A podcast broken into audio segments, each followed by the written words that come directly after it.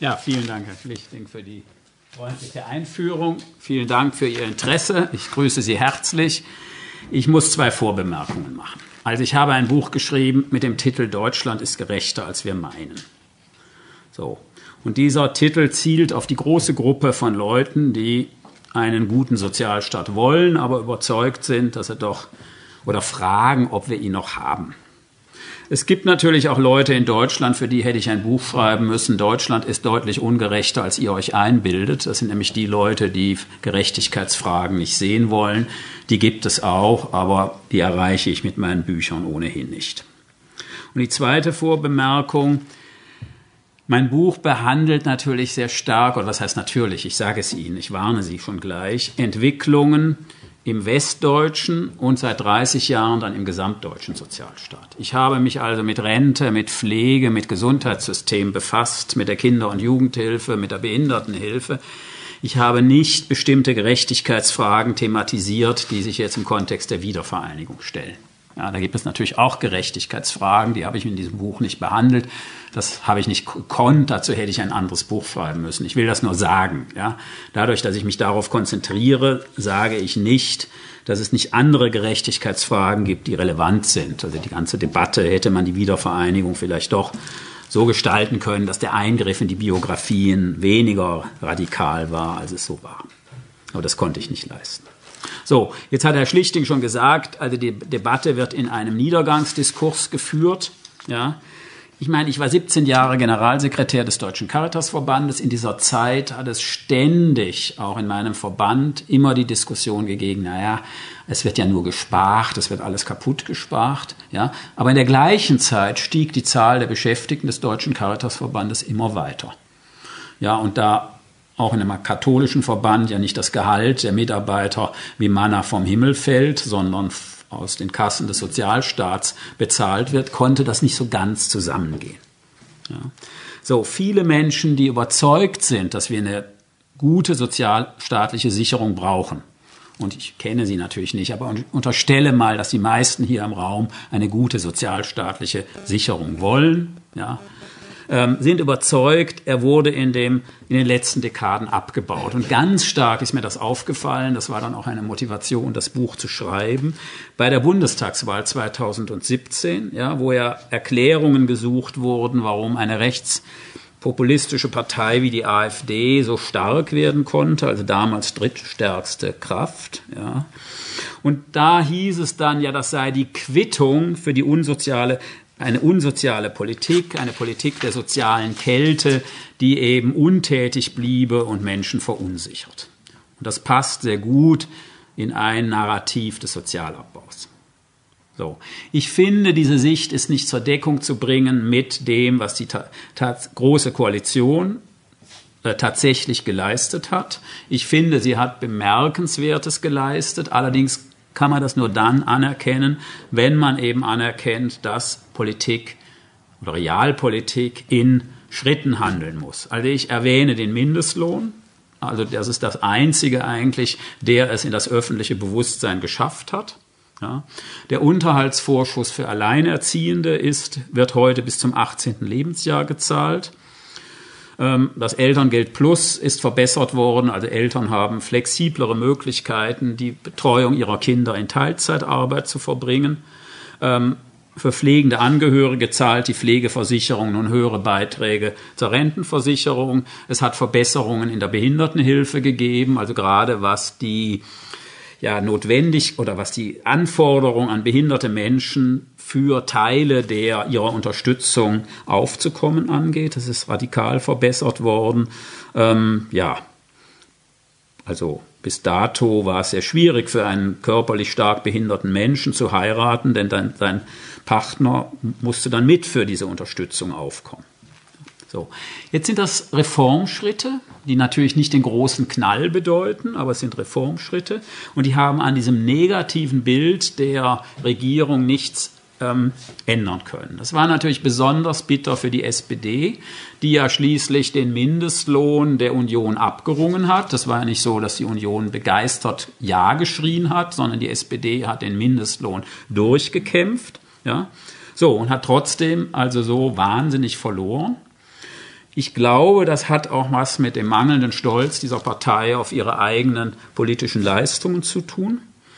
Ähm, ihr Kandidat hat wenig Stolz gezeigt damals und ich glaube, dass das auch heute das größte Problem der SPD ist. Also wenn nur thematisiert wird, ja, was weiterhin ungerecht ist, dann rückt aus dem Blick was der Sozialstaat leistet und was Sozialpolitik erreicht. Und das untergräbt, finde ich, die Glaubwürdigkeit der politischen Akteure, die heute Verantwortung tragen oder in der Vergangenheit Verantwortung trugen. Wenn also alles schreiend ungerecht ist in der Rhetorik einer Partei, dann fragen natürlich die Leute, ja, was haben sie denn gemacht, als sie an der Regierung waren? Ja, äh, dieses Problem haben natürlich nur diejenigen nicht, die, nie regiert haben. Also die politischen Außenseiter haben natürlich nie das Problem. Die AfD kann versprechen, was sie will. Niemand kann sie mit dem konfrontieren, was sie in der Vergangenheit gemacht hat. Das scheint mir ein großes Problem zu sein. So, jetzt haben Sie das ja angedeutet. Die Stimmungslage ist weniger düster, als es diesen politischen Analysen also entspricht. Äh, Sie haben also Umfragen in Thüringen erwähnt, sie sind sehr ähnlich auf der Bundesebene. Drei Viertel der Befragten sagen, es ginge ihnen selbst gut oder sehr gut, aber sie sind gleichzeitig überzeugt, dass die Verhältnisse ungerecht sind. Ja. So, jetzt haben die Bürger, und das ist, glaube ich, ganz wichtig, keine homogenen Vorstellungen, wenn sie sagen, es ist ungerecht, was sie denn meinen, was man tun muss, damit es gerecht ist. Man kann ja, es können ja dieselben, es können ganz unterschiedliche Leute sagen, die Sachen sind ungerecht. Und wenn man sie fragt, aber was müsste denn die Politik tun, kommen ganz unterschiedliche Geschichten raus. Also es sind mehr eigentlich Themen oder Ungerechtigkeiten, die in der Mitte empfunden werden. Also zum Beispiel, wer arbeitet, soll mehr haben als derjenige, der nicht arbeitet. Ja, das ist ein ganz wichtiger Gerechtigkeitspunkt in der Mitte. Während so Themen, das sagen 70 Prozent, während so Themen wie Hartz-IV-Empfänger besser unterstützen oder Migranten besser unterstützen, sagt nur ein Viertel. Ja, also es gibt keine homogenen Vorstellungen.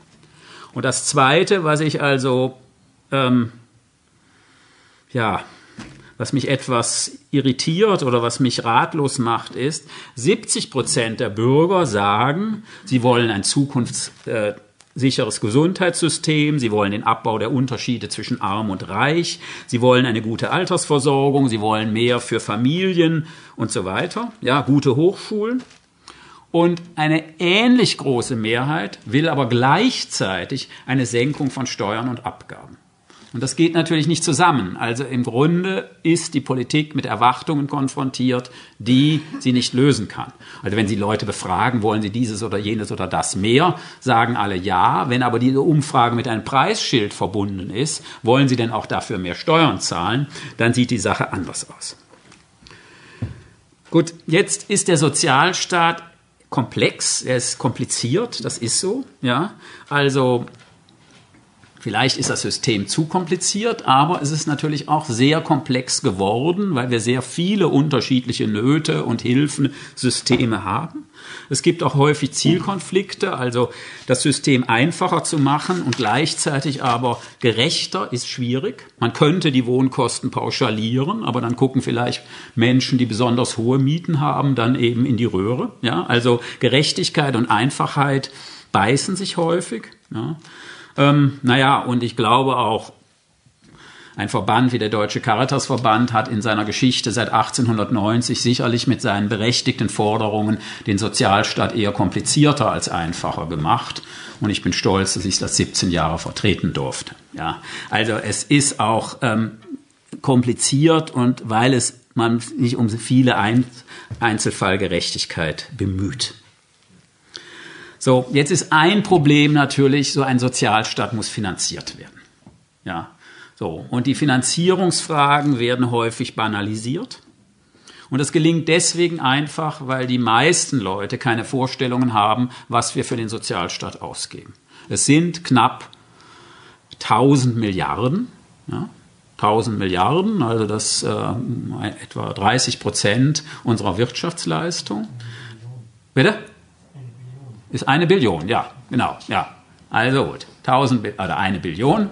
So, und ich meine, wenn jetzt die SPD sagt, wir führen eine Vermögenssteuer ein, ja, das bringt 10 Milliarden. Das kann man ja tun. Ich will jetzt gar nicht über Vermögenssteuer äh, diskutieren, haben die meisten Leute keine Vorstellung, naja, wie sich diese 10 Milliarden zum Sozialstaat verhalten. Man hat so das Gefühl, naja, mit 10 Milliarden, mit der Vermögenssteuer kann man ja wahnsinnig tolle Sachen machen und da braucht man diese ganze Sparerei nicht und so weiter. Ja, aber es geht wirklich nur um ein Prozent dann im Verhältnis zu dem gesamten Sozialstaat.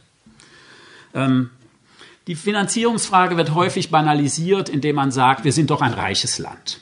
Das sind wir natürlich. Aber auch ein reiches Land hat Grenzen. Natürlich kann man die Abgaben erhöhen oder man kann die Sozialbeiträge erhöhen. Ja. Nur das Dumme ist, wenn man wirklich Mehreinnahmen will, die substanziell sind, und das braucht man ja, um Rente oder Gesundheitssystem oder sonst was ausbauen zu können. Wenn man wirklich Mehreinnahmen will, die substanziell sind, dann belastet man eben auch die Mitte. Ja? Und da drückt man sich oft so mit dem Willen, ja, die Superreichen besteuert man. Ist schön, die soll man besteuern. Ich habe da gar nichts gegen. Man muss ja auch kriegen, aber wenn man sie kriegt, soll man sie auch besteuern. Ja, nur wenn man wirklich steuerliche Substanz will, ja, dann zeigt sich das eben auch in den Lohnzetteln äh, derjenigen, die, die in der Mitte sind. Und da wird es natürlich schwierig. Gut, dann eine Geschichte ist so die paritätische Finanzierung. Ja, also man sagt ja, naja, man finanziert den Sozialstaat durch die Arbeitgeber und die Arbeitnehmer.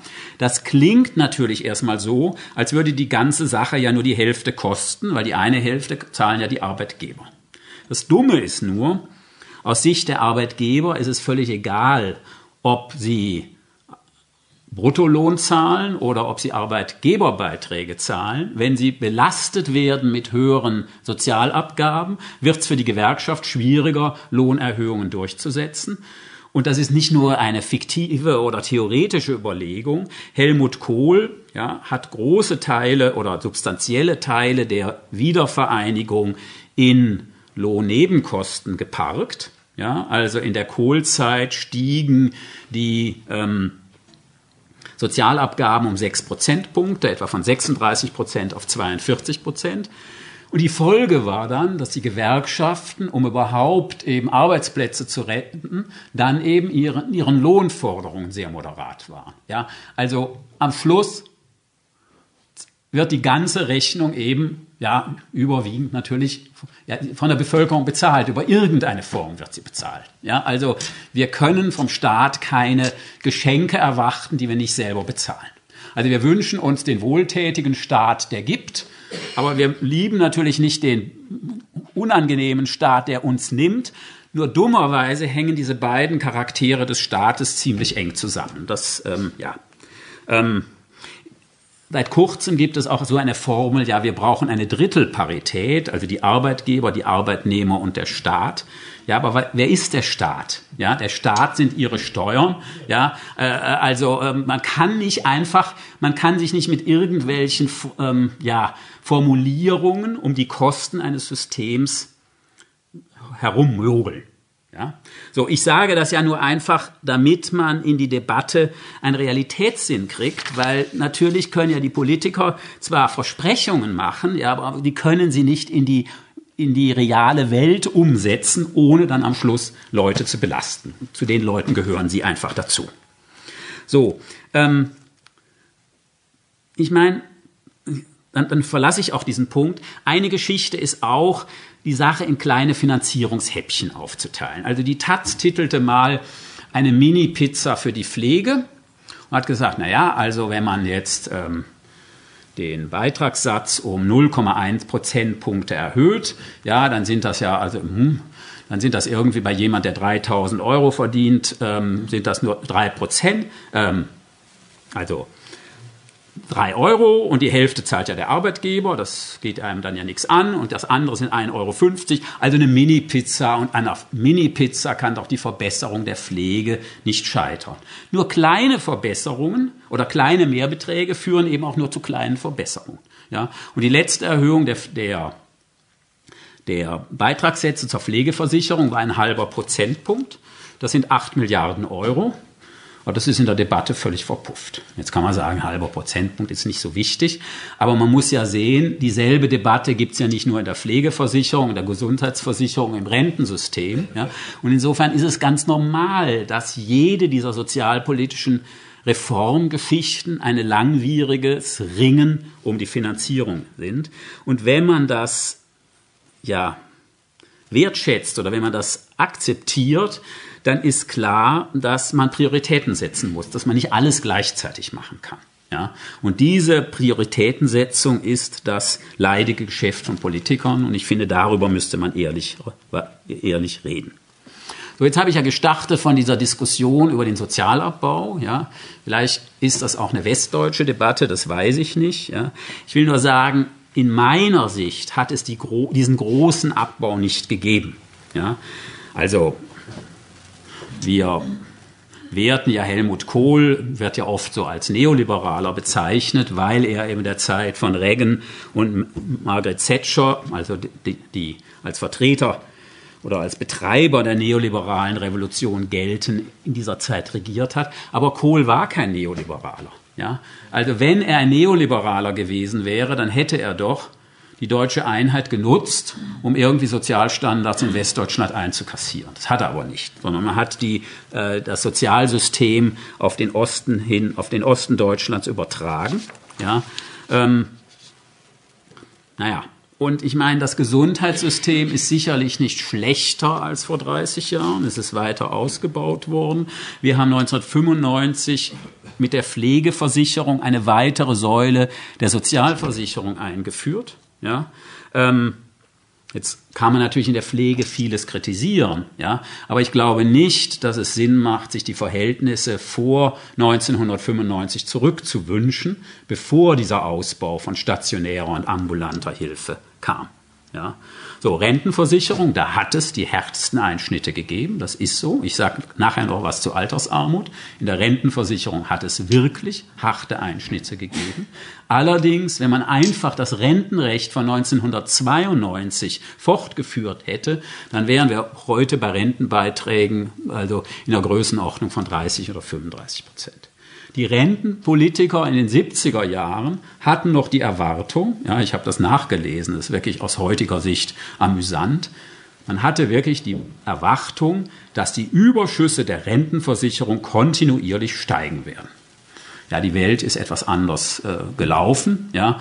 Und dann hat man also Zusagen wie eine flexible Rente, einen früheren Renteneintritt ohne Abschläge und diese Sachen hat man kassiert. Man hat sicherlich auch Fehler gemacht, also man hat die, zum Beispiel die Erwerbsminderungsrentner elendig schlecht abgesichert. Also das war ja dann auch ein Punkt der der Auseinandersetzung. Sie haben die Jugendhilfe angesprochen. Die Jugendhilfe interveniert deutlich früher und besser und intensiver. Ja. Wir haben jetzt eine Debatte wieder über ähm, ja, gefährdete Kinder, wo es aber auch um bestimmte gewaltförmige Erziehungsmethoden innerhalb von Familien gibt. Nach diesen Kriterien waren sicherlich die Kinder in den 50er oder 60er oder 70er Jahren in höherem Anteil Risiken ausgesetzt als heute, wo wir ja viel sensibler sind. Ja. Und naja Gott, also die Bedingungen der Behindertenhilfe waren früher sehr viel schlechter. Gut, jetzt haben, will ich vielleicht noch ein kurzes Wort zu den Arbeitsmarktreformen sagen. Ja, also weil die ja am ehesten in, das, in die Erklärung des Sozialabbaus reinkommen. Also zum einen würde ich sagen, ich finde es zumindest eine gewisse Leistung von Gerhard Schröder, dass er sich bei dem Versuch oder bei der Politik, die Arbeitslosenquoten zu senken, nicht hat irre machen lassen von den Leuten, die alle prognostiziert haben, dass Massenarbeitslosigkeit ein unvermeidliches Schicksal ist. Ja, also noch 2005 hat der Soziologe Ulrich Beck prognostiziert, in zehn Jahren wird die Hälfte der Beschäftigten in Deutschland brasilianisch arbeiten. Das war die Vorstellung. Ja, so. Also dass Arbeitslosigkeit eigentlich immer zunimmt und wir eigentlich nur noch quasi gucken müssen, wie wir jetzt irgendwie Arbeitslose ähm, am Leben halten. So, das ist nicht eingetreten. Also man konnte arbeitspolitisch was machen. Es gab viele Menschen Mitte der Nullerjahre, die Sozialhilfe bekommen haben und für die keine aktive Arbeitsmarktpolitik gemacht wurde. Und zwar im Westen auch. Das war nicht, Arbeitslosigkeit war ja nicht nur ein Ostproblem, keineswegs. Ja, es gab auch so eine Debatte, ja, das wären dann die Überflüssigen, die braucht das System gar nicht, wäre ganz furchtbar. Ähm, so, was meines Erachtens der wirkliche Fehler von Schröder war, war, dass er diese Reform mit einem unsäglichen Arbeitslosen-Bashing verbunden hat und praktisch Arbeitslose damals eben auch kein Recht auf Faulheit und diese Geschichten, ja. Also Arbeitslosigkeit im Grunde damit, ja, als wäre das alles irgendwie ein, ein persönliches Fehlverhalten. Das finde ich, das nehme ich ihm übel, aber die Agenda-Politik, also im Sinne, sagen wir mal, die Jobcenter mehr in Vermittlungszentren zu machen und so weiter. Das war, glaube ich, richtig. Und die Sockelarbeitslosigkeit, also die Arbeitslosigkeit, die wir auch haben, wenn die wirtschaftliche Lage gut ist, ist deutlich zurückgegangen.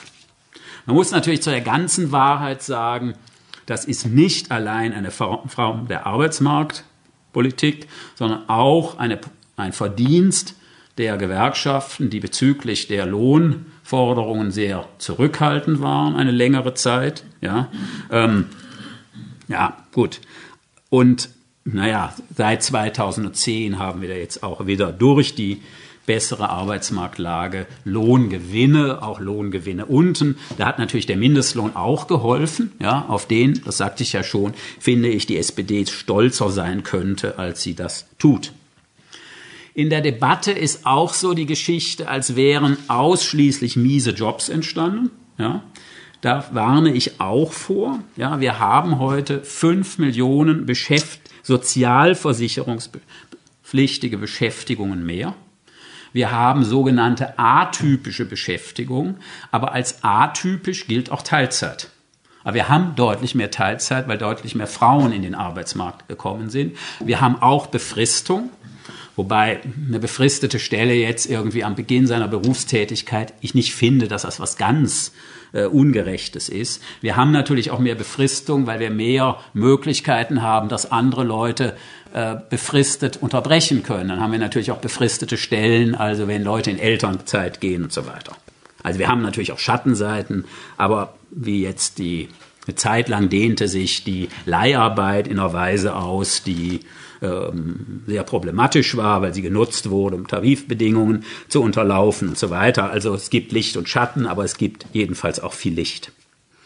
Und Jetzt nochmal zu der Stimmungslage. Es wird im sozioökonomischen Panel, wird also regelmäßig befragt, die Lebenszufriedenheit gefragt. Da ist so eine Frage, wie zufrieden sind Sie gegenwärtig alles in allem mit Ihrem Leben? Da können Sie zwischen 0 und 10 antworten. Sie können sich ja jetzt mal überlegen, was Sie antworten würden. Ja. Also meistens antworten die Leute irgendwas oder bei 6 oder 7 oder wenn sie ganz zufrieden sind bei 8. Naja, diese Werte sind seit 2004 nach oben gegangen. Ja, also, und zwar in Ost und West. Sie sind in Ostdeutschland weiterhin schlechter als im Westen, aber die Differenz hat sich zumindest verkleinert. Also gut. Und die Angst vor der Arbeitslosigkeit ist auch zurückgegangen. So, jetzt kann man natürlich sagen, na ja, hm, die Sozialverbände und so weiter, die machen halt eine zugespitzte Kritik und hm, die muss nicht immer richtig sein, aber ist ja vielleicht auch nicht so schlimm und auch nicht so wichtig, ob Kritik richtig ist. Hauptsache, es treibt die richtige Geschichte nach vorne. Ja? Solche Debatten habe ich viel geführt. Aber da würde ich jetzt nochmal an den Herrn Schlichting anschließen. Äh, ich meine, wir sind in Zeiten von Fake News, also wir sind in Zeiten eines Politiker-Bashings, was irgendwie auch ziemlich ähm, unschön ist. Und ich finde, wir müssen uns nochmal über ethische Standards äh, der sozialpolitischen Debatte verständigen. Ja, und ich glaube, das ist einfach mein Appell. Wir müssen Engagement oder Empathie, Nüchternheit und Faktentreue mehr zusammenbringen. Das heißt überhaupt nicht jetzt meine Plädoyer, also sinken wir alle auf die Knie und äh, beten wir nur oder preisen wir nur die Verhältnisse in Deutschland. Das ist natürlich Quatsch. Aber doch etwas mehr, weniger Nostalgie der Vergangenheit. Also wenn es immer schlechter wurde, ja, dann müsste es ja, wenn wir zurückgehen, irgendwann immer besser gewesen sein. Also wenn es seit den 70er Jahren immer schlechter wurde, dann fragt man sich, wie paradiesisch müssen denn die, äh, müssen denn die Verhältnisse in den 70er Jahren gewesen sein, damit, wenn es immer schlechter wurde, wir heute landen, wo wir sind. Das kann irgendwie nicht stimmen. Äh, und das andere ist einfach Licht und Schatten auch also fair zu würdigen. Und ich finde, ein großes Fund in Deutschland. Und ich glaube, wir sind uns da oft nicht bewusst. Ja, ich meine, ich war bei der, bei der Caritas in Amerika und dann wurde ich gefragt, wie der deutsche Sozialstaat ist und so weiter. Ja, und ich habe denen unsere ganzen Systeme erklärt und hm, irgendwie, die, die, einen fanden das eher paradiesisch, die anderen fanden es eher sozialistisch. Äh, aber sagen wir mal, ähm, es war jedenfalls schon ein Riesenunterschied. Und wir haben in Deutschland eine breite Unterstützung für eine gute sozialstaatliche Sicherung. Ja, und das sollten wir gucken, dass wir das erhalten. Und deswegen müssen wir auch fair über den Sozialstaat reden. So, jetzt würde ich allerdings gerne noch was sagen. Jetzt kann man ja sagen, alles okay, ja. Mhm entlasse jetzt nach Hause und sage, sind Sie freu, freuen Sie sich am deutschen Sozialstaat und Bums, ja. Äh, ich will jetzt schon noch ein paar Gerechtigkeitsdefizite ansprechen, wo dringender Handlungsbedarf ist. Also ich nenne nur ein paar Dinge. Es gibt weiterhin einen engen Zusammenhang von ähm, sozialer Herkunft und Bildungserfolg. Das ist so, das ist nicht so einfach zu überwinden, aber das ist ein Punkt. Ja. Ich meine, wir haben einen Mindestlohn, aber wir haben auch viele Umgehung der Mindestlohnpolitik. Da muss man weiter dran. Ja. Ähm, wir haben, da sage ich gleich noch was dazu, wer sein Leben lang im, im Niedriglohnsektor gearbeitet hat, hat im Alter nicht mehr, als wenn er nie gearbeitet hätte. Das finde ich ein massives Gerechtigkeitsdefizit. Also da muss man rangehen. So, jetzt glaube ich, dass diese ganzen Bereiche Pflegeversicherung, Rentenversicherung, Gesundheitswesen bleiben Reform, äh. Wir schauen ähm, vermehrt jetzt auf die Wohnungspolitik. Das ist natürlich nicht nur in den Ballungszentren ein großes Problem, aber insbesondere dort. Ja. Und ich glaube auch, das kann ich vielleicht in der Diskussion erläutern, dass man mehr tun könnte, dass dieser an sich gut ausgebaute Sozialstaat stärker daraufhin ausgerichtet ist, Notlagen zu vermeiden, stärker Leute zu, dabei und zu unterstützen, ihre Potenziale zu entfalten und auf eigenständigen Füßen zu leben. Ja, ähm, da hat sich jetzt auch was Positives getan. Also wir haben jetzt, wir haben ja ein, wir haben ja also Leute, die sind sehr, sehr lange in der Arbeitslosigkeit, entmutigt, ähm, ja, im Grunde sehr weit weg, also von von einer Tagesstrukturierung und so weiter. Also auch Leute, ich meine, es gibt ja Leute, die sind arbeitslos, denen fehlt einfach nur ein Job. Aber es gibt Leute, die sind arbeitslos, die finden auch keine Arbeit, wenn um sie rum der Arbeitsmarkt brummt. Ja, so und da haben wir jetzt dieses Teilhabefondsgesetz. Also man kann Menschen in sozial, also sozial bedingten Arbeitsplätzen sozialversicherungspflichtig entlohnen. Ja, ähm, für doch eine relativ lange Zeit. Dafür haben wir, haben die Wohlfahrtsverbände sich sehr stark eingesetzt. Naja, das ist jetzt mit dem Teilhabefondsengesetz äh, Wirklichkeit geworden. Ich glaube, die ersten 20.000 Leute sind da jetzt auch drin. Aber es ging völlig unter. Es ging in dem Ruf, Hartz IV muss weg, ging unter. Und das ist, glaube ich, typisch in der Sozialstaatsdebatte. Also selbst substanzielle Verbesserungen werden kommentarlos abgehakt, wenn sie denn erreicht wurden. So, Jetzt will ich aber ein paar Sachen sagen, wo ich auch umverteilungspolitisch Handlungsbedarf sehe. Also, wir haben mit dem Arbeitslosengeld II oder umgangssprachlich Hartz IV ein System der Grundsicherung, was nach der Familiengröße differenziert und die Wohnkosten berücksichtigt. So. Wenn jetzt jemand aus dem Hartz-IV-Bezug eine Arbeit aufnimmt, dann wird natürlich die Hilfe abgeschmolzen. Das geht ja auch nicht anders.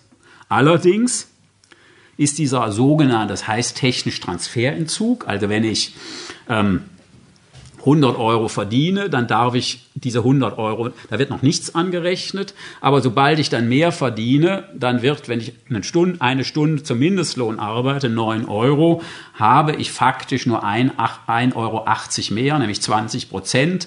Das ist real, was ich mehr habe, wenn ich nicht arbeiten würde. Also diese, gerade für Leute mit Familienverantwortung, die sind sehr lange in einer Situation, wo sie letztlich zwar, wenn sie arbeiten, nicht entschieden mehr in der Tasche haben, wie wenn sie nicht arbeiten. Maximal 330 Euro mehr, wenn sie, wenn sie ein Kind oder mehrere Kinder haben, solange sie sich nicht völlig aus dem System befreit haben. Naja, und das ist natürlich schon wenig motivierend. Ja, ich will jetzt gar nicht sagen, dass die Leute deswegen in Arbeitslosigkeit verbleiben, aber es ist ja doch irgendwie frustrierend, wenn eine Ganztagsberufstätigkeit und naja, in doch häufig auch nicht zu wahnsinnig äh, also zu jedenfalls belastenden Arbeitsbedingungen, so ein Mindestlohnjob, dann zu relativ geringen Mehreinnahmen führt. Das wird diskutiert, ich finde berechtigterweise. Es ist nicht ganz einfach, das zu lösen. Denn stellen wir uns jetzt vor, man dürfe mehr behalten. Ja, wäre schön. Wird auch oft gefordert, immer wieder von Politikern. Was bedeutet denn das? Das bedeutet, dass nicht nur Leute, die unten sind, sondern Leute auch in der Mitte ergänzendes Arbeitslosengeld 2 bekommen und nach den jetzigen Regeln dann zum Jobcenter müssen, um ergänzendes Arbeitslosengeld 2 zu beantragen. Und es ist ja wahrscheinlich kein Programm zur Steigerung der Zufriedenheit, wenn sich der Kreis der Personen, die ja, ergänzende Unterstützung bekommen, ja, und dann zum Jobcenter gehen, obwohl sie arbeiten, ausweiten würde. Also diskutiert man, ob man nicht diese Familien mit einem ergänzenden Kindergeld oder mit großzügigeren Regelungen beim Wohngeld oder sonst was unterstützen kann. Also das ist, glaube ich, ein Punkt, auf den wir achten müssen. Wie ist die Lage derjenigen, die gerade oberhalb der der Einkommen der Hilfebezieher sind und die arbeiten und die natürlich irgendwie auch fairerweise den Anspruch haben, dass sie etwas oder dass sie mehr an Einkommen haben aufgrund ihrer Arbeit als ohne Erwerbstätigkeit. Ich glaube, auf diesen Vergleich kann kein Hilfesystem ähm, verzichten. Und also es hat jetzt auch paar würde ich sagen, positive Sachen gegeben. Also die Familienministerin, Frau Giffey, hat, so, hat auch ein starkes Familiengesetz auf den Weg gebracht. Also der Kinderzuschlag ist reformiert worden und insbesondere kriegen also diese Kinder werden dann von Kita-Gebühren befreit und Kosten für Mittagessen und Transport. Ähm, ja, also man muss es so hinkriegen, dass wir jetzt nicht plötzlich die Zahl der Hartz-IV-Empfänger ausweiten in die arbeitende untere Mitte hinein. Ähm, gut. Ich weiß nicht, wie man es lösen wird, aber ich denke, also Kindergeld und Wohngeld und Kinderzuschlag zu irgendwas wie einer einkommensabhängigen Kindergrundsicherung zusammenzuführen, die dann von den Familienkassen verwaltet wird, könnte ein sinnvoller Weg sein. Also ich finde, wer ganztags arbeitet, hat eigentlich in einem System, was Grundsicherung für Arbeitssuchende heißt, nicht wirklich was verloren, sondern ist eigentlich besser bei der Familienkasse aufgehoben. So, und die zweite Geschichte, die ich ansprechen will, ist die Altersarmut. Ja, also es gibt ja mehrere unterschiedliche Möglichkeiten, das zu definieren. Wenn ich jetzt nur mal darauf gehe, wer Grundsicherung im Alter bezieht, früher Sozialhilfe, jetzt Grundsicherung im Alter, das sind ungefähr drei Prozent der Bevölkerung im Rentenalter. Nun ist die Grundsicherung nicht hoch. Es gibt auch oberhalb der Grundsicherung Leute, die sehr knapp leben, ja, aber es sind drei Prozent. Wenn alle ihren Anspruch einlösen würden, die einen Anspruch haben, wären es etwa fünf Prozent das Gerechtigkeitsdefizit, und im, im, will ich Ihnen erläutern. Also im Bundestagswahlkampf wurde gesagt, wir müssen das allgemeine Rentenniveau erhöhen, um die Altersarmut zu bekämpfen. Das war eine, eine Forderung, die also, oder jedenfalls in der Debatte beim Bundes, in der Bundestagswahl war die ähm, en vogue. Jetzt kann man natürlich das Rentenniveau erhöhen wollen. Das Problem ist natürlich, man muss es finanzieren. Ja, aber ich rede jetzt nur um diesen Aspekt der Altersarmutsbekämpfung. Wenn man das allgemeine Rentenniveau erhöht, dann ist es so, dass der Rentner Georg Kremer, der eine gute Rente hat, ja, und sich einbildet, sie bei der Caritas auch verdient zu haben, Klammer zu, ja, dann eben auch relativ viel dazu bekommt, ja, und derjenige, der eine kleine Rente hat, bekommt relativ wenig. Das ergibt sich aus dem sogenannten Äquivalenzprinzip. Das ist aber noch nicht der Clou.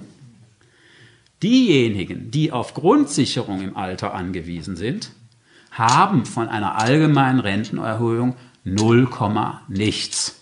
Warum? Weil, wenn ich eine Rente habe, sagen wir mal von 700 Euro und der Grundsicherungsbetrag in der Kommune, wo ich lebe, äh, mit den Wohnkosten ist 900 Euro, dann zahlt die Grundsicherungsstelle genau 200 Euro, weil die gesamte Rente bei der Berechnung der Grundsicherung angerechnet wird. Das bedeutet, derjenige, der unterhalb des Grundsicherungsanspruchs ist, kriegt genau nur die Differenz. Bei einer allgemeinen Erhöhung des Rentenniveaus könnte er sich über eine kleine Rentenerhöhung freuen, aber derselbe Betrag würde ihm bei der Rechnung der Grundsicherung wieder abgezogen. Unter dem Strich hat er keinen Euro mehr. Nicht so wirklich ein Grund, sich über eine Rentenerhöhung dramatisch zu freuen. Ja? Und es ist für mich ein Beispiel, dass man die Armen auch in der politischen Argumentation missbrauchen kann. Denn wenn man die Renten für die Mitte erhöhen will, dann soll man das auch tun oder auch für die untere Mitte und so. Dann führen wir eine Rentendebatte. Wenn wir aber über Altersarmut reden, dann müssen wir über Instrumente reden, die bei den Armen auch ankommen. Sonst ist es, ja, sonst ist es nicht ehrlich. Und ich finde, die Vollanrechnung der Rente bei der Berechnung der Grundsicherung finde ich nicht in Ordnung weil das entwertet die gesamte Berufstätigkeit oder Lebensleistung.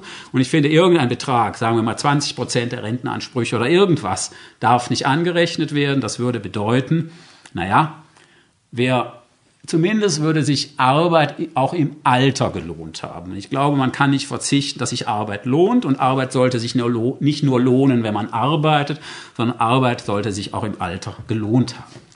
Jetzt gibt es ja eine Debatte in der Koalition. Der Herr Heil hat also einen Vorschlag, dass derjenige, der 35 Jahre Beitragsjahre hat, dann innerhalb des Rentensystems eine Erhöhung kriegt.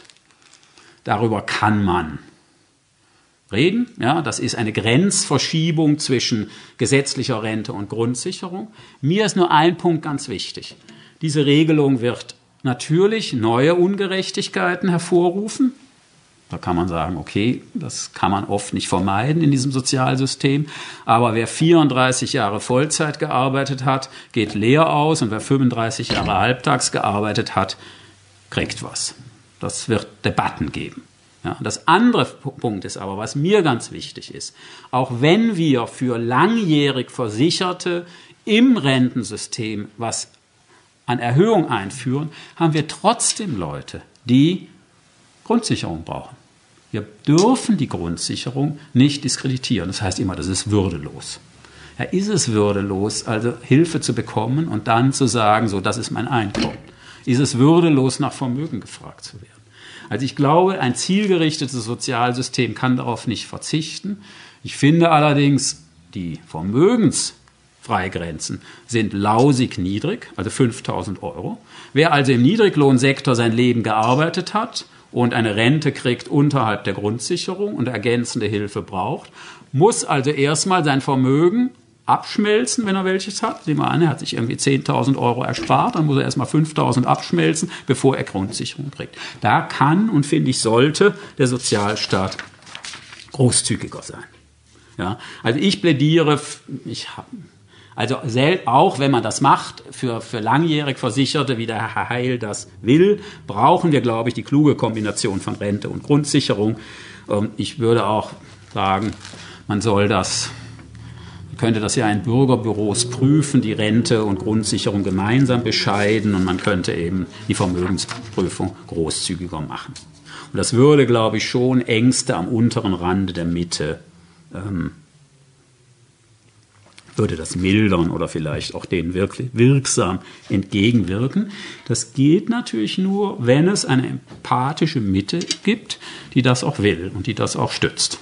Ja, denn am Schluss muss es natürlich irgendjemand bezahlen.